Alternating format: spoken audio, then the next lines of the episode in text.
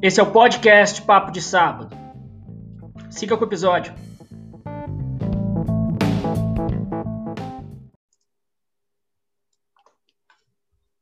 E aí? E aí? Papo de Sábado começando de novo, né? Obrigado. Eu aqui, Daniel, Ricardo e a convidada do dia é a Gabi, né? A Gabriela Silva Duarte, mas a gente chama de Gabi. E a Gabi é professora, está fazendo um, um, estágio, um programa, um esquema bem legal na Dinamarca sobre inclusão. E como eu não sei nada sobre esse assunto, eu resolvi chamar ela para a gente conversar. e aí, Gabi, tudo bem? Tudo bem. Como é que vocês estão aí, Daniel, Ricardo? Obrigada pelo convite. É tudo tranquilo, tudo tranquilo por aqui. Gabi, me diz uma coisa, a gente estava a gente estava num pré-papo aqui rapidamente, a gente vai voltar para isso, mas um trabalho de inclusão na Dinamarca. Why? na Dinamarca. Pois é. Você já, inclui, você já incluiu algum dinamarquês em alguma coisa? Eles são escolhidos, já, cara. Ela tá certa, já, ela tá certa. Já se incluiu nesse trabalho. Tá aí que esse é o negócio. Eu acho que eu que, eu que fui incluída no processo, assim, sabe? Entrei de gaiato, mais ou menos assim, a história. Porque é legal que você usou o I, né? Eu cheguei aqui mal sabendo os, os pronomes interrogativos. Eu sabia ler e escrever em inglês, não sabia falar nada. Ah, então foi. Não, mas ele, ele, o Ricardo, o Ricardo falou, o Ricardo falou uai porque ele tá fazendo homenagem a nossos amigos de Minas, não tem nada a ver. Mineira, esse uai é mineiro. Boa, boa, boa. É, meu abraço aí pro pessoal de Minas. Tenho vários professores amigos meus que vão depois assistir isso aí, e aí já fica um abraço pro povo de Minas Gerais. Então, por que que eu vim para cá? Na verdade, eu fiz o mestrado em Coimbra. Eu comecei em São Paulo, aí os programas foram fechando e minha professora me deu a sugestão, falou, Gabi, seu projeto é muito bacana, por que você não tenta Portugal? Aí eu tentei algumas universidades, acabei ficando em Coimbra, gostei muito. É um mestrado de, em ciências da educação. Embora eu já tivesse estudado a maior parte das coisas na licenciatura, foi muito bom, porque pela primeira vez eu pude sentar, assistir às aulas e aprender. E aí, durante o processo, meu professor falou: Gabriela, você conhece o Erasmus? Que é um programa. Coisa que eu falava, eu conheço, né? Conhece Erasmus, Robertos.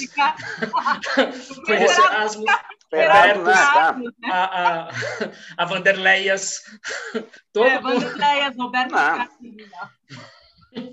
Erasmus Carlos e Mussum, né? Aí você faz uma junção. Mas quem é o Erasmus? Ah, então, no fim das contas é o, o programa em que você pode intercambiar pelas universidades da União Europeia. Aí eu olhei para a cara dele, né? Eu falei, professor, eu já, eu já tava passando um perrengue, né? Eu só tinha eu e mais uma brasileira que acabou voltando para Ilha Bela, aí em São Paulo, minha amiga. Vou mandar depois para ela, vai adorar também. Nice. E, e aí eu falei, professor, você tem certeza? Porque é uma grana, né? Mas o que, que você tá pensando? Eu tinha ido à Dinamarca em outubro de 2019 para um congresso fui representando São Paulo, na verdade, Universidade de São Paulo. E me apaixonei, sistema de educação, muito legal, aquela coisa. E comentei com o professor e falei, ah, por que não Escandinávia? A gente pode ver algumas universidades, ou na Noruega, ou na Suécia, ou na Dinamarca, e vamos tentar.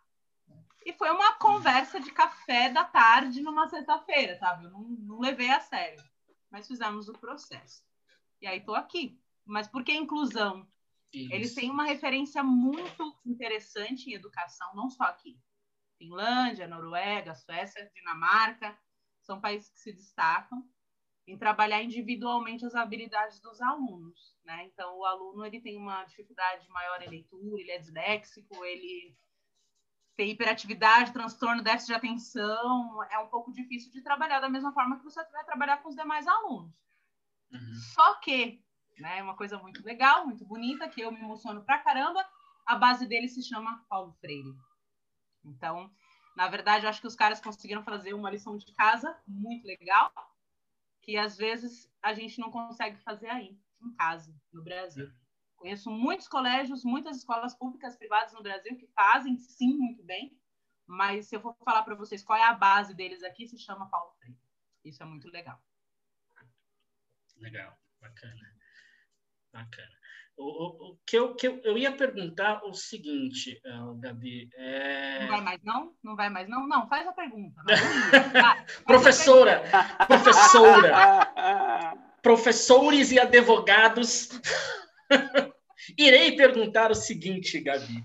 Perguntar-lhes, ei. Perguntar-vos, ei. É, o seguinte. Ok, eu concordo assim, não me entenda mal, tá? Não me entenda mal. Uh, uh, a gente, sou pai, a gente entende o que o lugar da, da, da, da, inclusão na educação do nosso próprio filho, mesmo aparentemente não demonstrando até agora necessidades especiais. Apesar do tamanho da moringa, mas aí isso é uma questão genética. É lindo! Mas... Pode parar, pode parar com o bullying desde já. Não. Só é ruim para comprar capacete, de resto de boa. ah, você sabe, você comprou para o seu. Né? Não, se o Daniel então, conseguiu, né, cara? Se o Daniel conseguiu. Eu tenho exemplo, eu tenho, eu tenho ali. Mas então, ok, eu, eu, eu, entendo a importância da inclusão, mas quão prática ela pode ser, Gabi? Porque assim, uh, a, a gente está falando eu não sei como é que funciona, eu não sei como é, como é que funciona na Dinamarca, não sei como é que funciona em Portugal. Eu tenho uma pequena ideia, apenas por curiosidade que eu fui atrás. A gente está falando de uma, de uma cidade, a gente bateu um papo com o Renato outro dia, né, que aqui tem uma departamentalização bastante grande, então as, as diretórios regionais de ensino, os DRE, eles têm uma importância muito grande nesse sentido, mas a gente está falando de um país de 200 milhões de habitantes e desses 200 milhões, não sei, sei lá, sei lá quantos milhões são uh, crianças e adolescentes na escola. Como é que você é inclusivo num cenário desse? Excelente pergunta. Passo essa pergunta. Ai, não, essa é. 12, 12 eu vou dar uma de Rafinha Bastos aqui, eu sei, eu estudei para essa pergunta. É, é muito difícil ver essa inclusão. Eu passei pelos cenários da escola pública, da escola privada, escola de médio porte, escola de grande porte, escola com cinco alunos numa sala, escola com 60 alunos numa sala. Passei pelo EJA, pessoal adulto estudando depois de 10 horas de trabalho. Então, para mim, é, é muito bonito quando a gente chega aqui. Eu tenho hoje dois alunos que a gente chama uma inclusão um pouquinho mais grave numa sala de quatro aqui. Já tive na Vila Madalena, em São Paulo, oito alunos, duas inclusões. E eu já tive três, quatro, cinco inclusões numa sala de 40 no estado. Então, e na Prefeitura de São Paulo.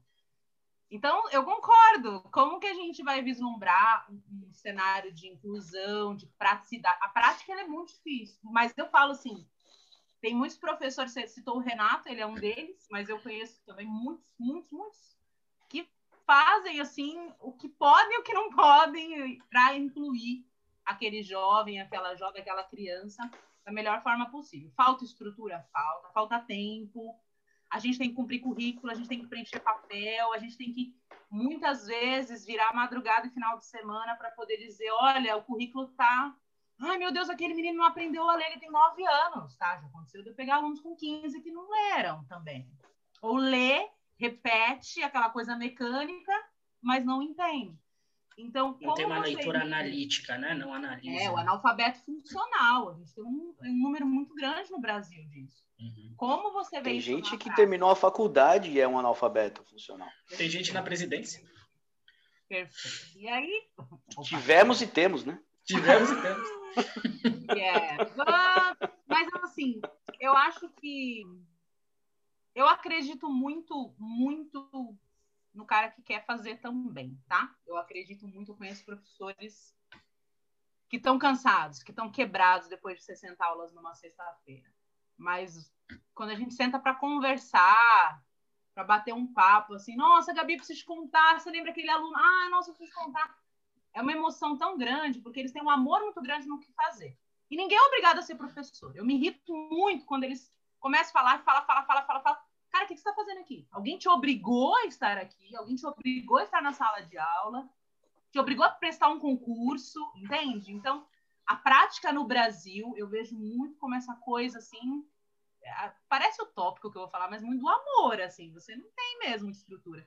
Mas você consegue bons avanços aos pouquinhos, com dedicação, e conseguiria muito mais se tivesse estrutura, sem dúvida. Ô, Gabi, uma, assim, você está falando da inclusão tal, beleza, mas assim, você falou, ah, você tem oito alunos e dois eram inclusão. O que, que é o aluno de inclusão? Quem é o cara da inclusão? Inclusão é, é eu, que sou o cara que. Eu era o cara que, que, que aprendia é, o conteúdo em cinco minutos e depois ficava enchendo o saco falando pra caramba e atrapalhando a turma toda. Nossa, somos e tem o cara, E tem o cara que não, que, que não entende. Assim, quem é o cara da inclusão? O que, que classifica, o que, que qualifica a pessoa para ser inclusão? Assim, é? é um aluno. Tem duas palavras que eu não gosto, que é, é padrão, né? Pode usar todas as palavras, porque a gente aqui, inclusive eu, eu sou o cara que vou usar as palavras politicamente incorretas, que nego vai falar assim, nossa, que imbecil, o cara não tem que falar isso. Eu sou o cara que eu, fala isso. É. Que nego vai falar, pronto. nego vai falar, aí, ó. Mas branco também fala, é, tá tudo certo. Tá certo. Mas a gente é. tem uma média de aprendizado. A gente tem uma média de estudos que indicam entre os 6 e 7 anos, o período de uma alfabetização, mas tem jovens que começaram, crianças que começaram a ler com 4, 5, que é o meu caso, possivelmente o seu caso. Tem aqueles que começaram a ler com 9.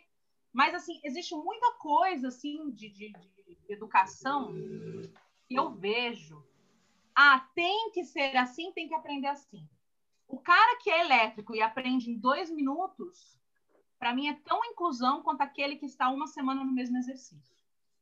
Por quê? Nós somos pessoas diferentes eu tenho as minhas habilidades, o outro tem as dele, você tem a sua.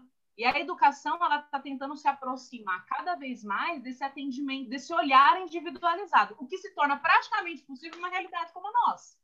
Mas, ah, isso é de agora, a escola moderna? Não, a gente tem Piaget, Vygotsky, os caras escreviam, é, Montessori escreviam 50, 60 anos atrás. Só que esse olhar não existia. E Aí vamos falar de deficiências, necessidades especiais, essa Organização Mundial de Saúde. A gente pega de 20 anos para cá, essas crianças com essas deficiências, não é portador, porque não dá para você tirar, com deficiência, elas eram colocadas em escolas especiais. E nessas escolas especiais, consegue se desenvolver? Consegue. Tem um aluno que eu acompanho aí em São Paulo, já está há cinco anos comigo, ele fica meio período numa escola regular e meio período no GRAF que é um apoio especializado. Ele precisa de fono, ele precisa uhum. de alguém só com ele. A criança de inclusão é essa criança que ela é colocada na sala de aula regular, com alunos que conseguem aprender naquela meta, naquela naquele padrão, né? Que todo mundo fala com seis vamos, anos ele pensa alfabetizado. Ó, vamos, vamos, usar, vamos usar o termo que o povo entende. As crianças normais. Pronto. É, eu sei que seu é, normal, normal. anormal. É.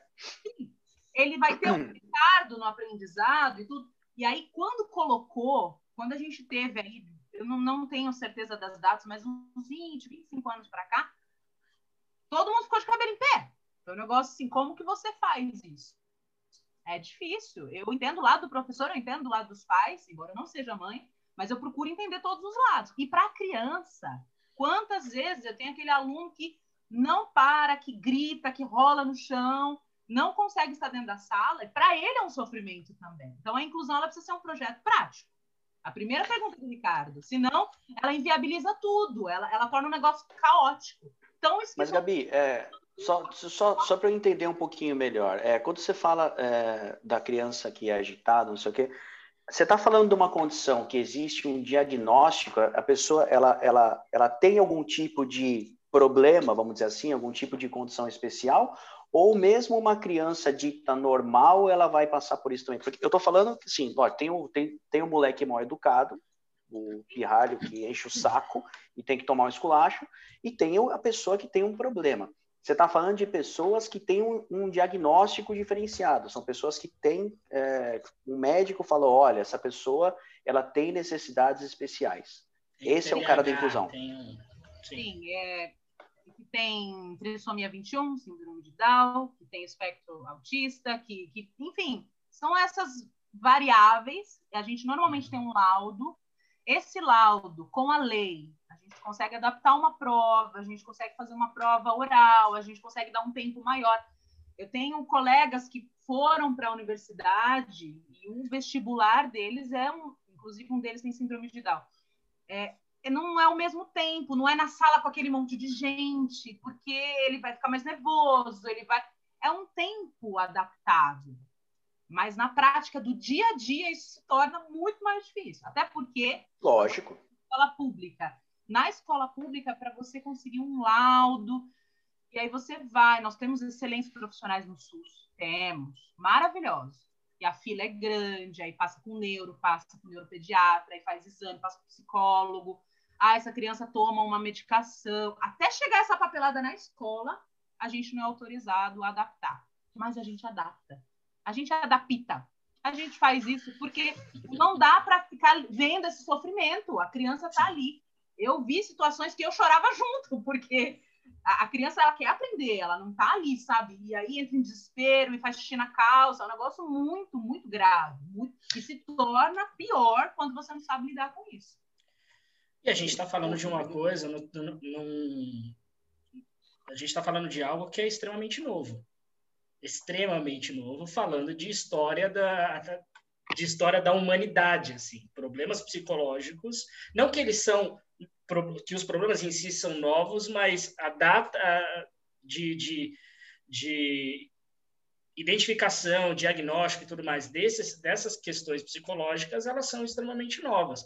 Para você adaptar. E aceitação um também, né, sistema, né, cara? Isso, era, isso, era aí que e eu ia aceitação, chegar. É. Todo um sistema, e principalmente a cabeça das pessoas que já estão acostumadas e, e direcionadas para o normal, aceitar o diferente, uhum. como é que faz isso? Porque, assim, cinco minutos a mais. Te dar um exemplo, sei lá, prático não, eu, eu nunca tive. Na verdade, eu tive um diagnosticado uma vez na minha sala de aula, mas uh, geralmente eu, eu não tenho esse diagnóstico em mãos. Né? Mas se eu estou dando. Eu trabalho numa escola de inglês, e se eu estou dando aula para uma turma, os alunos querem mais, mais ou menos a mesma atenção. Já teve caso de pai vir reclamar que eu estava dando mais atenção para o aluninho X, mas o aluninho X ele era muito bagunceiro. E aí? A Sabe? Gente, eu estou falando num ambiente de 10 alunos numa sala. Estou falando num ambiente um de 10 alunos numa sala. Nele. Como é que faz isso com 40 no. Dá uma Dá um cascudo nele, porra. Dá um cascudo nos pais. Tá enchendo tá o saco? Tá fazendo barulho? Dá um cascudo na criança. Isso, Quando o pai vem reclamar, dá é um cascudo na pai também. Essa é a conversa que vem.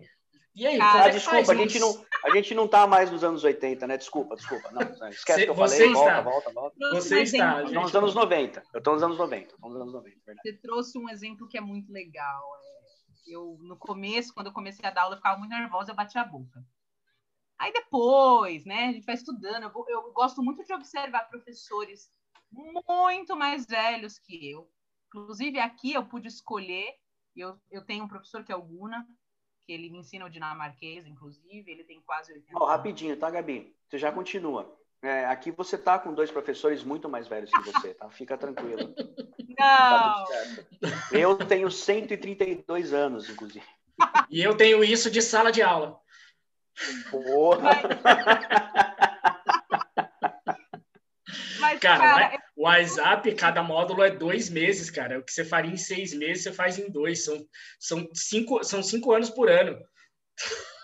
E eu, é, e eu, e eu, e eu para fazer em seis meses o que você fazia em dois, eu ficava atrasado. Então você imagina, eu ainda tô. Eu realmente estou nos anos 90 ainda.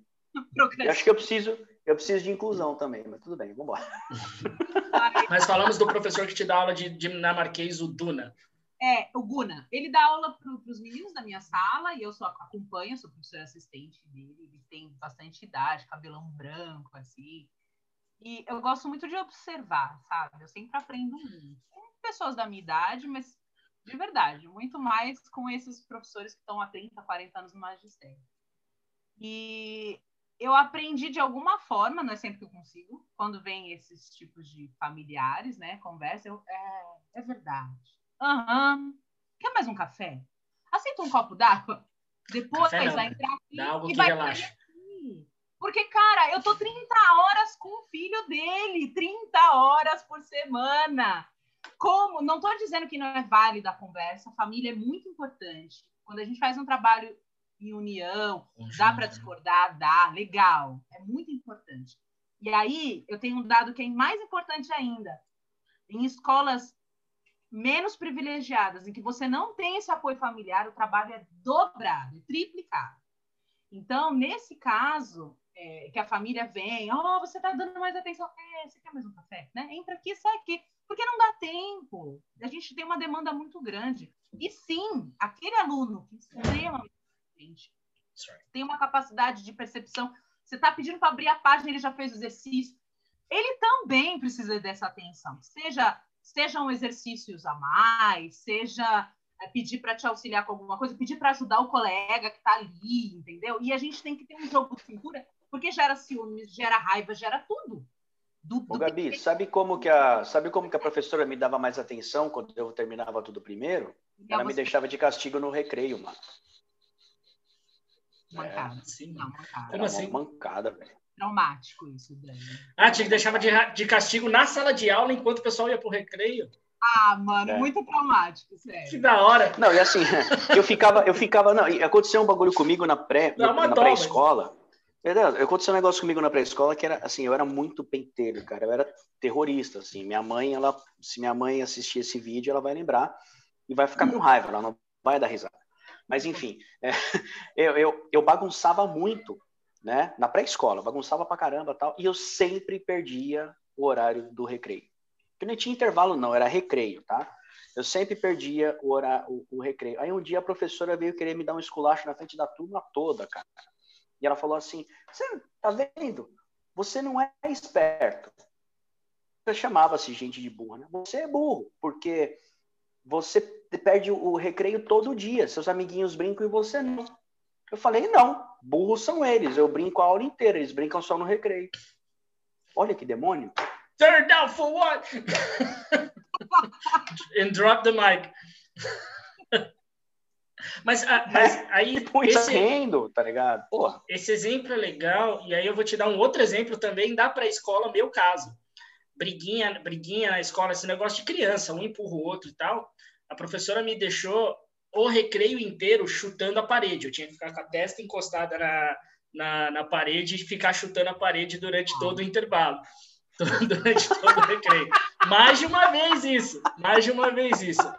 Aí, Gabi, eu vou te dizer o seguinte: para você colocar na cabeça de uns caras que foram criados desse jeito a inclusão, e eu, eu tô falando eu e ele, mas a gente está falando de toda uma nação. colocar aí a ideia, a possibilidade ficava, eu, da inclusão. Sabe, sabe, aquela, sabe os castigos do pica-pau? De ficar, tipo, de ficar é, encostado com a, com a, cara na quina da uhum, parede. Mano, pré, na pré-escola, todo dia eu passava por isso, ficava de costas, lá com a cara. No... Eu usei o chapeuzinho de orelha de burro, não, meu chapeuzinho do cone eu usei, cara. Então, tipo assim, realmente é muito difícil, porque assim, ah, mano, não se enquadra, toma o esculacho e já era. E aí, de repente, é. hoje você tem assim. Hoje, hoje você tem uma. Talvez, talvez naquela época eu teria sido tratado de uma forma bem diferente, entendeu? Não, tá, naquela época não, hoje. Né? Hoje, um moleque que nem eu era teria sido tratado diferente, porque é o que você falou. Às vezes o cara que tem uma facilidade, ele atrapalha os outros. Tem que entender por que esse cara tem isso daí, né? E é, é complicado, é muito louco isso é entedioso para ele. Ele terminou, o professor está repetindo para ele. Era um saco, Deus. era um saco para é, era um saco. Eu perdi a paciência. Às vezes, assim, o professor estava lendo, aí eu li. Aí, assim, a, a criança não conseguia ler o, o, o negócio. Aí, lia uma vez, lia, lia errado. Lia duas, lia errado. Na terceira, eu lia junto com a pessoa, entendeu?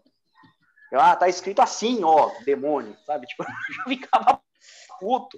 Então, assim, era chato, eu ficava entediado pra caramba. Eu lembro disso.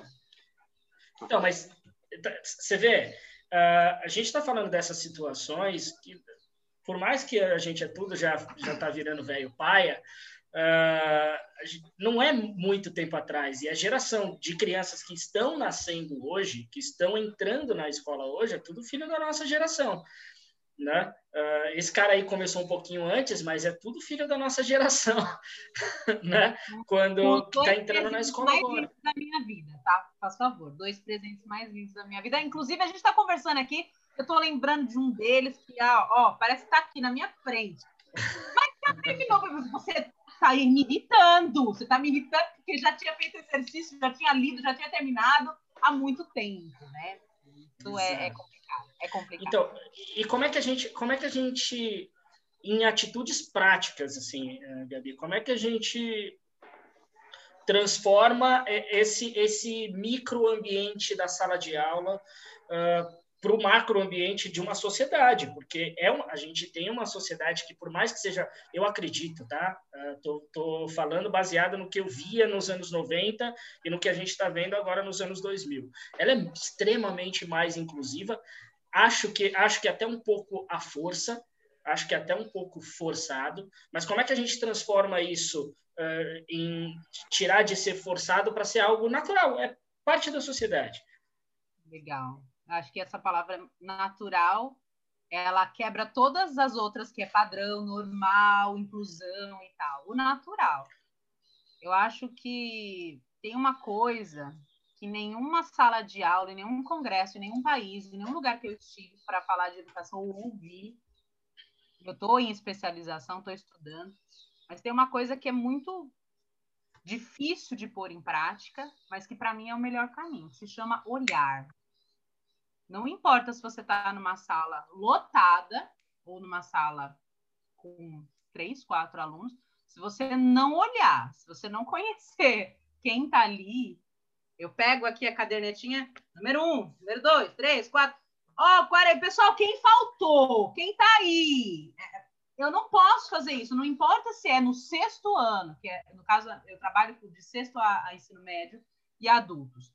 Não importa se, se, se, o jovem, a criança, ele tem 11 ou tem 18, se você não olhar, é claro, tem as exceções, salas de cursinho, a galera tá ali pirando para o vestibular, tem a mesmo, universidade. Mesmo seja... Naquela sala regular, do dia a dia, que você tá ali todos os dias, eu dou aula de língua portuguesa, são pelo menos seis, sete aulas por semana.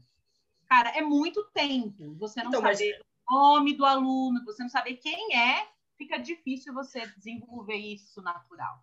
Mas só para até para adicionar nisso, a gente a sala de aula tem 30 alunos, um professor tem 10, 10 turmas, 15, 10, 15 turmas. A gente está falando de 300 pessoas para você identificar, para você entender cada uma dessas 300 pessoas em um ano. Eu não entendo minha esposa, eu estou há 10 anos com ela. eu não, não minto. Mas é possível. É possível. 300 a 400 alunos é uma média de um professor, português, matemática. Professor de química, física, geografia tem um pouco menos aulas, é um pouquinho mais difícil, mas com o passar do tempo. É, eu sei que eu, eu, eu, parto muito também da minha experiência, porque para mim a educação Sim. é experiência linda. Para mim é lindo, eu me encontrei. Mas Vai passando o tempo, você, você sabe, meu Deus do céu, lá vem aquela pessoa. Você sabe que é um aluno difícil, ou olha, tá vindo ali. Não importa se é difícil, se é muito amoroso, se é um pirralho, se é terrível, se é o demônio, como disse Daniel, ele usou essa palavra. Nós temos os anjos e os demônios nos mesmos lugares. Você não olhar, tiver um trabalho ali com a coordenação, a família, eu falo que isso é muito importante. Ai, não tem, Gabriela, é a tia da vizinha, do primo que cuida. Ah, meu bem, é eu que vou cuidar. A criança não aparece oito dias, duas semanas na escola, tem alguma coisa errada. E aí a gente tem alguns protocolos, a gente tem a legislação. Às vezes não dá é tempo, Ricardo, não dá tempo. Mas a gente tem que acionar, tem que gritar. Não dá para ficar só assim, ó, o barranco vai cair na minha cabeça. Aquela, aquele jovem é minha responsabilidade. Ou então, eu pego meu currículo e mudo de emprego. Vou é trabalhar de outra coisa. Tá tudo certo. Desculpa, desculpa a pequena provocação, é sua responsabilidade em partes, porque no ano que vem, primeiro, primeiro que a gente não praticamente não tem reprovação mais, né? No ano que vem ele é de outro professor. E aí? Eu estou falando isso ah. até por, por, experiência de sala de aula. Eu já vi uma porrada de professor fazendo cagada, dando aula não, de inglês, tudo errado, e aí chega no módulo seguinte, o nego não fala porra nenhuma de inglês e daqui, tipo, a culpa é falando sua. no ano seguinte, aí, da, da, aí quando eu vou chegar no cara e falar, então, viu, você sabe inglês? Você não fala. vamos voltar, vamos dar dois passinhos para trás. Isso eu tô falando de um curso livre. O, o, problema é Isso, é sempre do. A gente está é falando aqui que o problema é né? é sempre do outro. Gostei da você falar, Dani? Não, e também tem o lance do. Você fala do problema sempre do outro. É aquela história do. Grande frase do Robert Simpson, né? A culpa é minha, eu ponho quem eu quiser. Então. é complicado isso. Eu acho que eu, eu falo isso, que a responsabilidade é minha, porque eu tomo isso como minha responsabilidade. Sim. Quando eu entro na sala de aula, eles são meus. Eles estão na faculdade, já tem 12 anos que eu dou aula, então eles estão na faculdade, eles são pais hoje e eles são meus. É uma coisa assim de um, de um elo que eu crio partindo da Gabi, tá? E conheço muitos professores como eu também. Por, que, que, isso, por que, que isso é importante? E aí eu volto a falar em Paulo Freire de novo, que eu cheguei aqui, o povo fala Paulo Freire, Paulo Freire, Paulo Freire. É aquela pedagogia do se colocar no lugar do outro. É difícil? É. Não é fácil. A gente também é humano, a gente quer xingar, a gente acorda com dor de cabeça, a gente brigou com a esposa que está há 10 anos que a gente não conhece e a gente está conhecendo todo dia. Sim, claro.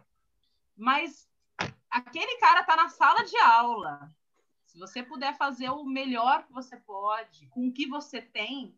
Porque uma coisa que eu bato muito na mesma tecla, Ricardo, Dani, ninguém obrigou o cara a dar aula. Ninguém falou para você, você tem que ir para o Estado, você tem que ir para escola particular, você tem que. Você escolheu de alguma forma. Assim, Mas obrigou o aluno a estar tá lá dentro. O aluno, pode, o aluno ele é uma peça importante e é uma peça que muitas vezes não colabora. E quando eu digo não. o aluno, eu estou falando o aluno e aí a gente eh, amplia isso para o aluno e os pais. Você ia falar, tá, deixa eu até fazer o, deixa eu até fazer uma Deixa eu até fazer uma, uma, pegar um pouco do que o Ricardo perguntou e até incluir uma outra parte da pergunta, que assim, eu, agora eu vou fazer uma pergunta como, como pai, tá? Como pai, legal, eu sou pai, tenho meus filhos, tal, beleza. Aí assim, primeiro, é, eu fui criado numa época que o diferente era tratado como diferente e assim, não tem condição de acompanhar, muda, de, vai para uma escola que seja feita para você, beleza. E vamos partir do princípio que eu não estou preocupado em entender muito. Eu vou fazer uma pergunta simples. Né? É... Essa criança, essa pessoa que vai ter que ser incluída, ela não vai atrasar o ritmo da turma toda? O meu filho não vai ser prejudicado porque o professor tem que ficar é, com uma tática especial para direcionar um esforço legítimo para essa pessoa? Que tudo isso é muito legítimo. Mas eu, como pai, penso, tá, meu filho, meu filho podia aprender 10, vai aprender 5. Sim. Como é que isso fica? Na escola pública, a gente vai responder: a escola é democrática, gratuita e pública. Seu filho tem que lidar com isso e ele que corra atrás. É mais ou menos isso. Numa escola particular, em que você tem projeto de inclusão, e nem todas as escolas são obrigadas a aceitar o aluno de inclusão. É um aluno que uhum. precisa de intérprete, intérprete de Libra, intérprete, você não tem esse profissional, você pode negar a vaga, tá? Eu tô falando, tô lem... você falou exatamente um exemplo que veio comigo na Vila Madalena, em São Paulo, quando eu trabalhava numa escola com oito, dez alunos por turma e muita inclusão, tá? E um dos pais fez exatamente essa pergunta. Meu filho está sendo prejudicado, é... vestibular tá aí e tal. E aí nós corpo de professores, a gente acolheu a, a pergunta. Então, mas o senhor sabe que o Colégio X tem esse projeto de inclusão de acordo com a lei. Nosso foco é trabalhar as habilidades sociais, a empatia, e se você tem um interesse, tem, tem condições financeiras, inclusive você pode procurar um colégio com esse foco que é o vestibular, que é a correria, que é fazer exercício, que é não estamos discordando da sua posição, mas aqui o nosso foco é trabalhar a empatia, a ajuda mútua, o trabalho colaborativo, os conteúdos serão dados, mas no passo que a sala conseguir atribuir. É possível dar aulas individuais também para o seu filho que se sente atrasado? É possível, mas o foco não é esse. Estou falando da escola privada. No público, você não tem muito o que argumentar hoje, até por força de lei de 2002. Ah, mas. E até porque as pessoas não têm muito essa, esse tipo de debate, não dá tempo. Muitos pais uhum. na escola pública estão trabalhando pra caramba tal. Vai cobrar. E aí, você está estudando vestibular, você precisa de um cursinho, você vai entrar na escola técnica, como que tá? E os alunos, eles ajudam muito, protegem, ajudam. Eu estou falando hoje como professora, que não era nos anos 90 quando eu estudei. Não era assim. Não tinha essa coisa, sabe? De Ai, o menino ali precisa de ajuda. Não. Não, a gente fazia bullying com esses caras e já era. Exato, exato. E outra coisa, nos anos 90, antes de 2002 também, as APAES, as escolas, né? A PAI, que dá esse suporte para crianças com uma necessidade especial mais grave, elas existem ainda. Mas nada me impede. Eu tenho um filho com, com trissomia 21, síndrome de Down. Posso matricular numa escola regular? Posso. E também buscar um outro apoio. Gabi, agora deixa eu só fazer um, uma complementação. Você falou para você falou o seguinte, que você vai chegar na escola e a escola vai falar assim, ah, é, a escola é para todo mundo, corre atrás. Só que part... aí tem um, um outro lado. É, o aluno da inclusão precisa de uma, de uma atenção especial que vai possivelmente atrasar toda a turma para incluir o cara. E o aluno dito normal está sendo prejudicado. Você está excluindo uma maioria para incluir uma minoria? É, é um debate e, bem... E isso tem, assim, não é na, assim, é, você vai prejudicar mais do que ajudar. E pior, e na escola pública, onde todo mundo, onde assim, o menino que está na escola pública ali, às vezes, ele precisa é, é, daquela informação, porque às vezes ele não tem condição de estudar em outro lugar. Então, tipo assim, ele vai ser prejudicado, porque quando ele for fazer a FUVEST lá, ninguém tá nem se tinha alguém na sala dele e aí o aprendizado foi mais lento. Aí o corre atrás vira o, desculpa, vira o se fode aí. Dani, essa visão do tipo, a gente tem que parar a aula ou a gente está atrasado, é, em todos esses anos que eu estou dando aula, eu nunca vi. Nunca vi. Quando tinha que parar, até porque as atividades são diferentes. Uma criança com uma deficiência bem grave, ela vai sentar perto da minha mesa, vou passar uma atividade, fica um pouquinho aqui, eu vou ali para a lousa, vou organizar, vou atender o outro. Eu nunca vi na minha vida nenhum pai ou mãe vi na escola particular, no ensino público. E aí eu falo com orgulho mesmo. Os jovens, eles estão ali, ai de você se mexer, é uma coisa assim que uhum. ah, a gente está, por exemplo, ensino médio, vestibular, literatura. Machado de Assis, linha do tempo, romantismo, arcadismo, eu tô ali. Novembro, fechando conteúdo, tenho prazo. Eu tenho prazo. Os caras vão para Enem, eles vão para FUVEST, eu tenho prazo. E eu tenho uma, um jovem ali com uma necessidade especial. Eu, eu já tive um tempo também de trabalhar desde o começo do ano. Eu nunca vi, nesses anos todos, alguma reclamação dos outros, ó, oh, tá prejudicando. Eu já vi por causa de bagunça. Caramba, Gabi, põe esse cara para fora, pelo amor de Deus. Por causa de inclusão, eu nunca vi na vida. Eu vi de cara, ah, vai tomar naquele lugar, você não manda em mim. Eu não quero estudar, mas você não quer estudar, tchau, meu amigo. Tchau, a presença tá dada, porque você vai passar de ano. Então, o meu papo, estou falando do pessoal mais velho, dos menores, eles são muito pueris, eles olham, eles ficam assustadinhos no começo. Depois é o melhor amigo, tá abraçando e tá abrindo a lancheira e tá ajudando a comer, entendeu? Então, eu nunca vi, nunca vi. Eu vi um questionamento de um pai muito preocupado com o vestibular na escola particular na Vila Madalena, que era uma fortuna. E a gente falou, tá, fica à vontade, você pode procurar uma escola que puxe mais, não tem mas, mas aí que tá, tipo, é um ponto, é um ponto delicado, é um ponto que eu imagino que a academia discute bastante né? Mas é, é algo que não dá para negar que você tem que baixar. Você, não é que você tem que baixar a barra, mas essa, o topo que, não vai ser que... alcançado. É. E outra, tem você tem que baixar a barra e você tem que diminuir a velocidade também. Não tem como. Não tem como.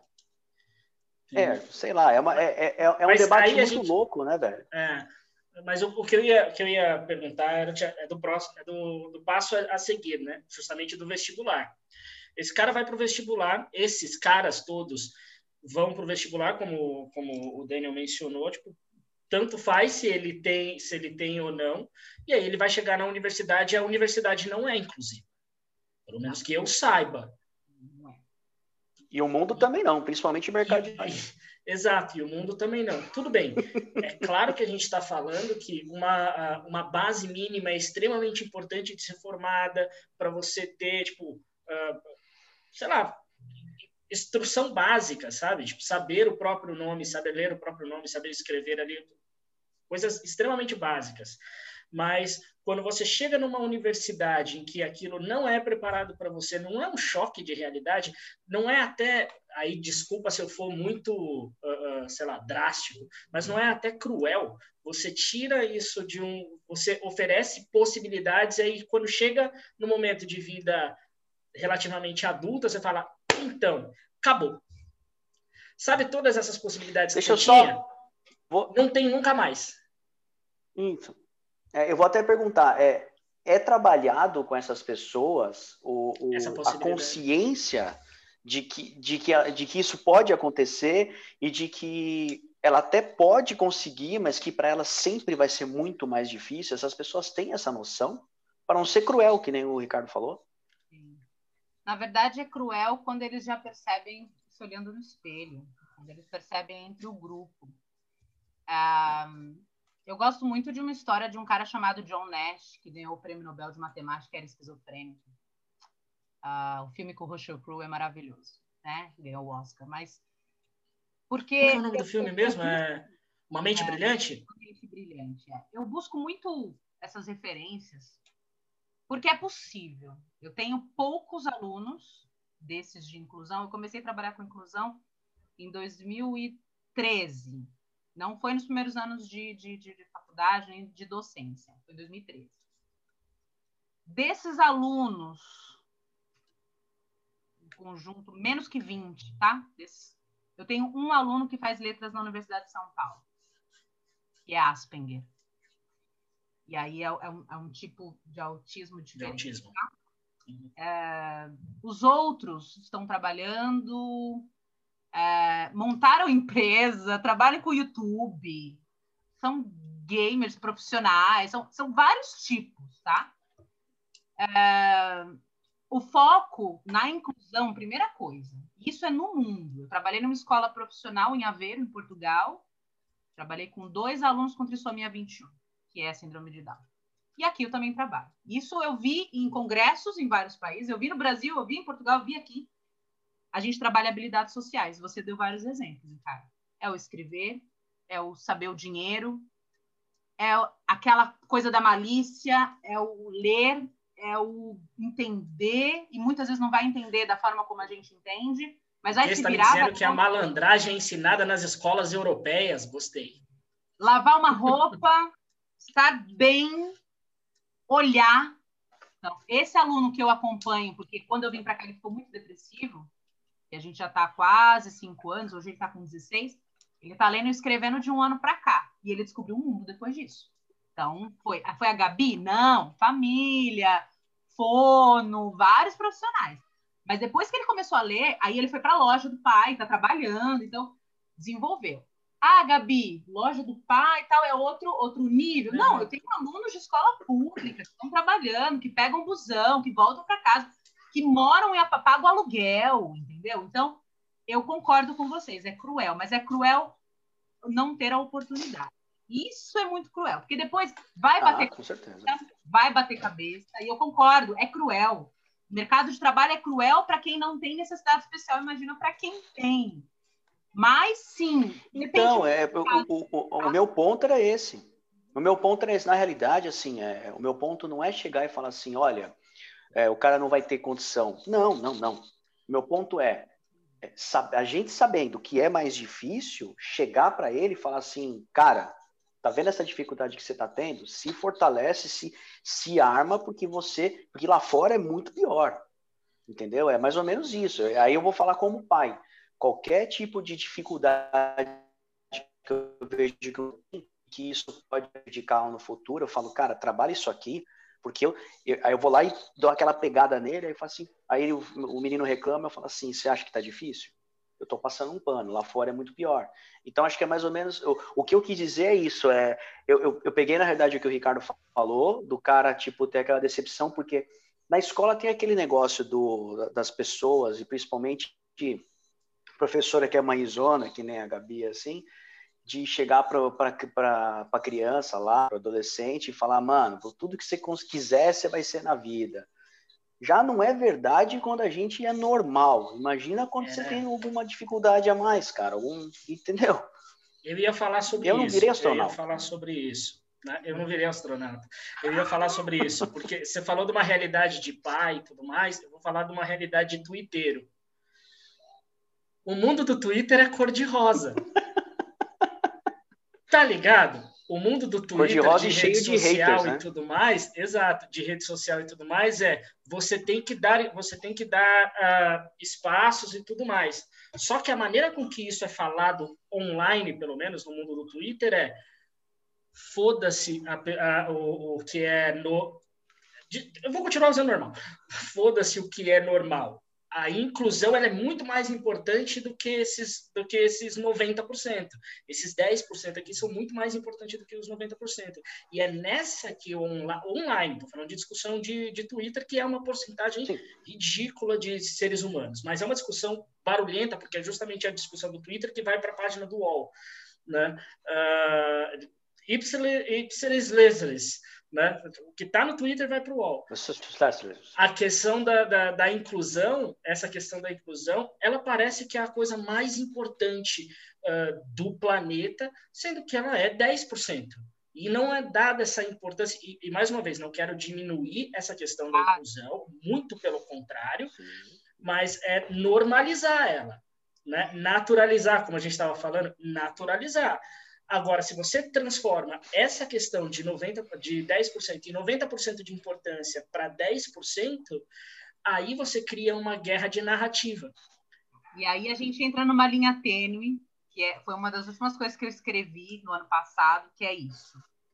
As pessoas usam até um, um dos métodos que se chama construtivismo, né? Que é da Emília Ferreira, Argentina, e aí você fala, meu, já Tem que dar o tempo do aluno, tem que dar o tempo.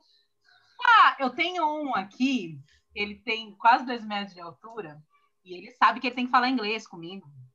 E ele me provoca o tempo todo. Ele tá lá no Xbox, jogando Assassin's Creed e tal. E eu falo para ele, aí, querido, a gente precisa agora ir lá para a lavanderia. Tá na hora de lavar a roupa, tá na hora de abrir o seu quarto. Tá frio. Eu sei que tá frio, mas não tô perguntando para você se tá frio. A gente precisa abrir o seu quarto, a gente precisa. E aí todo mundo fala, né, né, Gabi com esse sorriso maroto, brasileira, tá, mas a bicha é brava. Porque para mim eu não deixo de amar o meu aluno, porque eu vou colocar o limite para ele.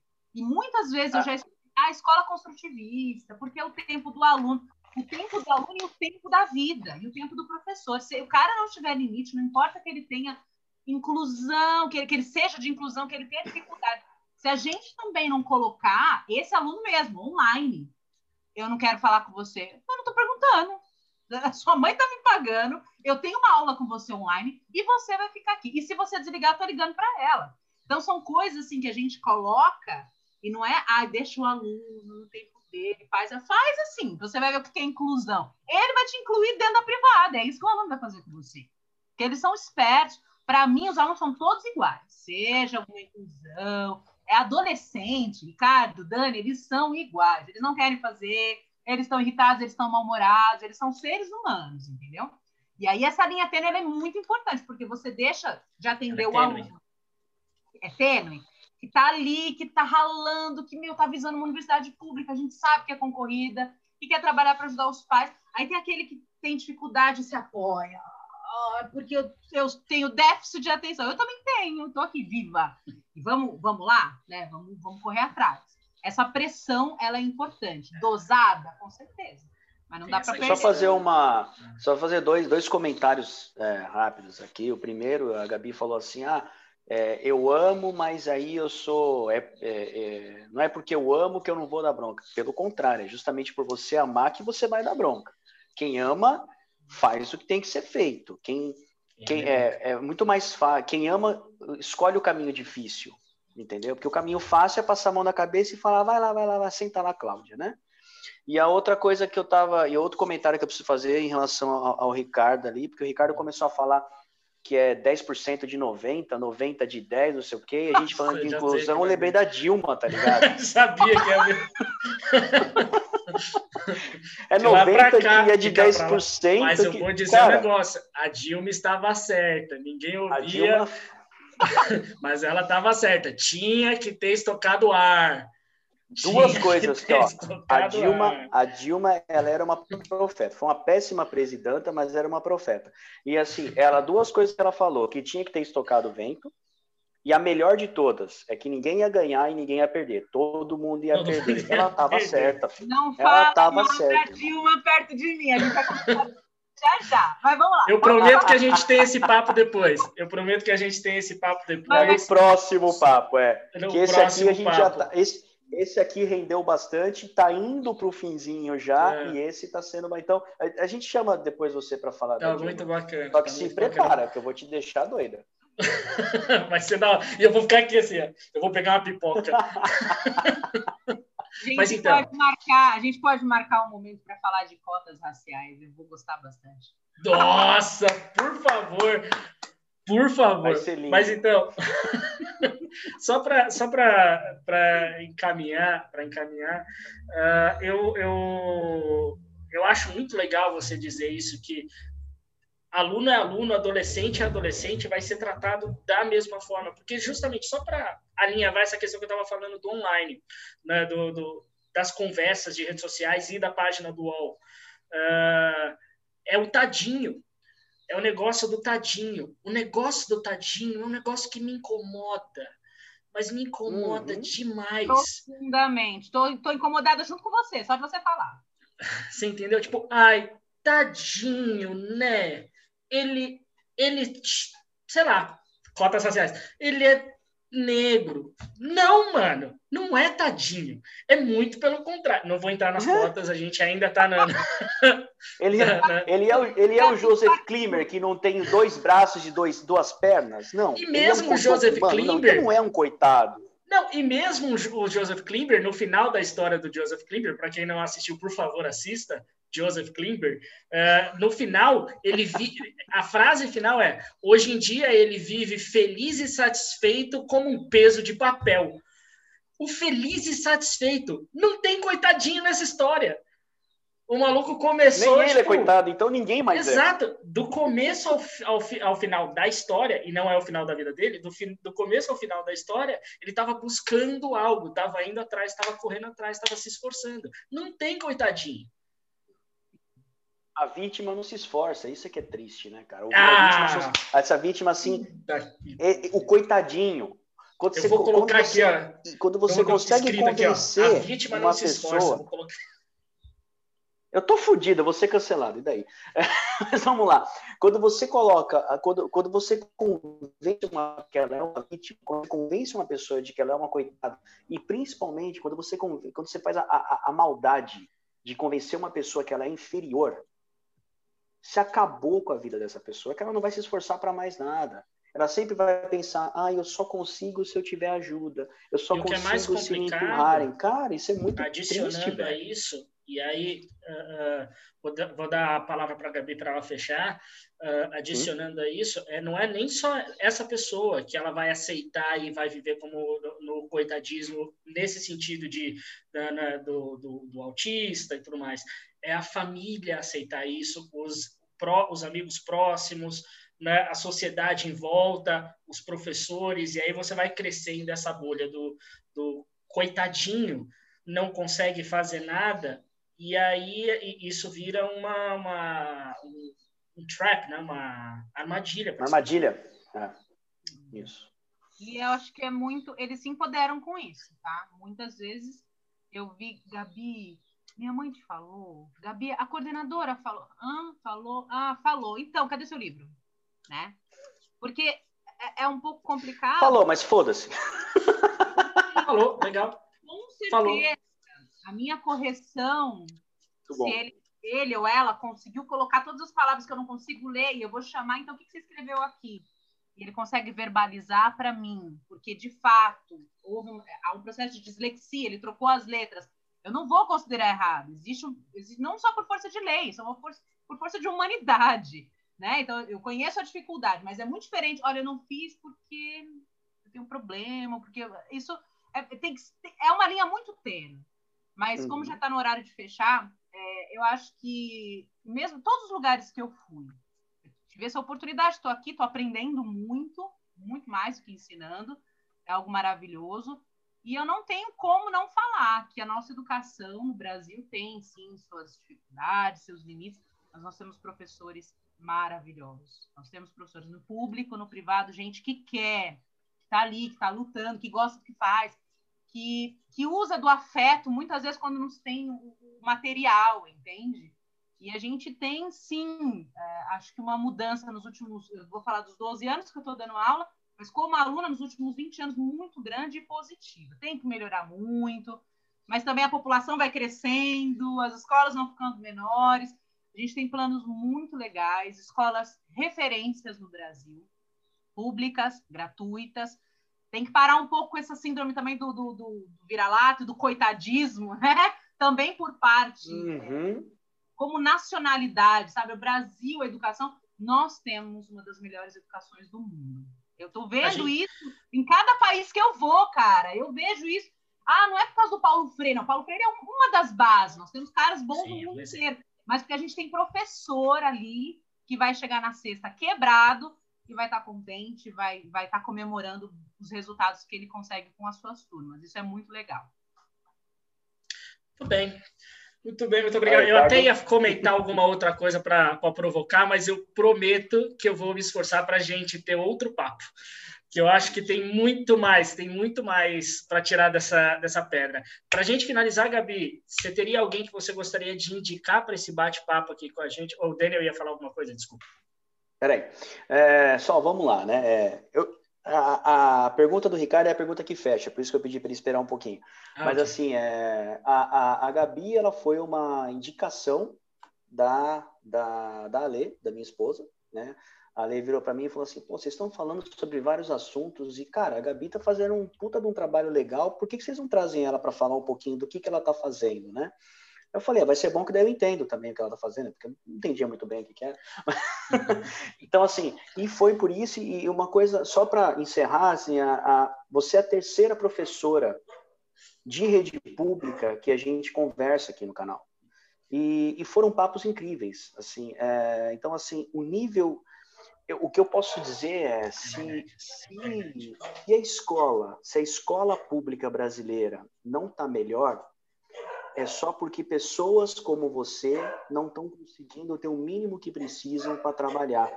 Então, assim, a culpa não é do cara que está na sala de aula, como muita gente chega e taca pau no professor, fala que o cara não está nem aí. Mano, vocês não estudam que nem uns loucos, passa numa prova difícil, fica se matando para não estar tá nem aí. Quem fala isso não sabe a realidade. Então, assim, eu só queria falar que, assim, é, a maioria dos bons amigos que eu tenho são professores, e, e eu acho que isso tem que ser muito mais valorizado. É, o Brasil é engraçado, como você falou, tem professores de ótima qualidade e não são valorizados. E aí eu estou aqui em Portugal.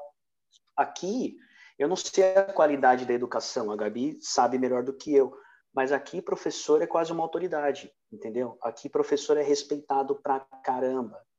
E, mais uma vez eu digo, só não está melhor no Brasil porque os professores talvez não tenham a condição de trabalhar do jeito que gostariam. Enfim, é, não é puxando saco, não. Quem me conhece sabe que é. eu não é. puxo saco de ninguém. Mas... Aí que tá, quem e te aí, conhece sabe assim... que puxa. quem te conhece de verdade sabe que puxa. Mas então.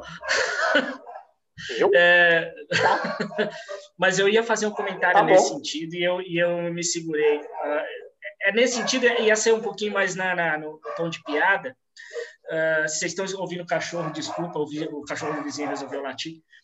Uh, ia ser mais no tom de piada. A gente está vendo aí com o TikTok quanto o americano não sabe de geografia, não sabe de história, não sabe de um monte de coisa e a gente manja muito de muita coisa. Eu só acho que a gente tem matéria demais. Né? E aí não consegue dar. Mas é, aí é um papo muito longo, é. pesado. Matéria de mais e fazer. profundidade de menos, né? Verdade. Exato. Matéria de mais com Bom, profundidade de menos, é muito raso. Gabi, Mas aí é um papo o sistema sobre... do canal é Isso. Aliás, um papo sobre educação, pra... olha, olha que, que, que papo legal que dá para rolar e quantas pessoas podem estar nesse papo, hein? Mas enfim. Nossa, é, a gente consegue e... fazer um debate. Pode fazer um puta debate num, num nível fantástico. Como o Ricardo estava falando naquela hora, o canal funciona dessa forma. A gente sempre pede para o convidado é, indicar, falar sobre algum tema que ele acha interessante e se achar que deve indicar alguém que poderia é, fazer parte do, do canal, poderia ser um próximo a bater papo com a gente. Legal. O Dani vai achar que eu estou puxando sardinha, mas não estou, não. Ah, fui casada com uma menina maravilhosa há 11 anos. Ela é perita e funcionária pública no SUS, na saúde. Eu indico ela. Dominique. Fez direito, fez psicologia, apaixonada pelo sistema público de saúde eu acho que é um bom debate. Eu vou estar louca para assistir se vocês quiserem bater um papo. Ela vai me matar quando ela ver que eu indiquei, mas ela vai aceitar. Ela não pode dessas Um bom debate e um bom momento. Trabalha, e assim, não só educação, não, também educadora, mas trabalha muito ali no SUS e esse ano pandêmico que a gente teve, acho que vai ser um bate-papo bem legal. Eu tô louca para assistir. Excelente. Gabi, você é um ótimo papo, não é o primeiro, não é o primeiro papo que a gente tem, é o primeiro que está sendo gravado, mas não é o primeiro papo longo que a gente tem, nem o primeiro tema polêmico. A gente já conversou sobre refugiados, já conversou sobre a parte dos negros. Então, a Gabi dá para dá voltar algumas vezes aqui. Legal. Só tenho a agradecer. Eu... Ricardo, é contigo, irmão. Muito obrigado, galera. Obrigado por ter assistido, por ter ouvido no podcast também. Não esquece de deixar o like, acionar o sininho aqui por cima, compartilha isso com a galera. Eu aposto que você gostou desse papo, tenho certeza que você gostou desse papo. Compartilha. Hoje a gente está com uma média de 70 visualizações e 20 inscritos. Se inscreve no canal, beleza? Até a próxima. Qualquer um faz diferença. Qualquer um faz diferença. Grande abraço. Obrigado. Tchau.